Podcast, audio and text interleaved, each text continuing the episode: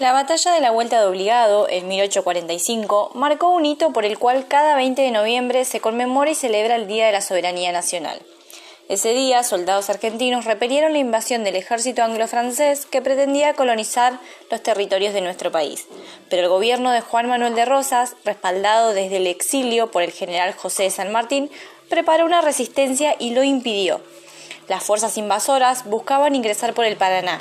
Sin embargo, las tropas nacionales, al mando de Lucio Mansilla, se anticiparon en un estrecho recodo de ese río, la Vuelta de Obligado, en el distrito bonaerense de San Pedro. El número de fuerzas enemigas superaba ampliamente en cantidad y modernidad de su armamento a las argentinas, que sin embargo no se amedrentaron y pelearon durante siete horas, de este modo, lograron que las tropas adversarias no pudieran ocupar las costas, objetivo necesario para adentrarse en el territorio argentino.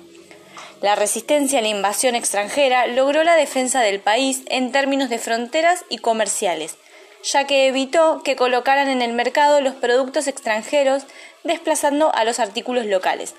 El acontecimiento sirvió para ratificar y garantizar la soberanía nacional, implicó la firma de un tratado de paz entre Argentina, Francia y Gran Bretaña, y quedó grabado en la historia como un símbolo de independencia, libertad y unidad nacional.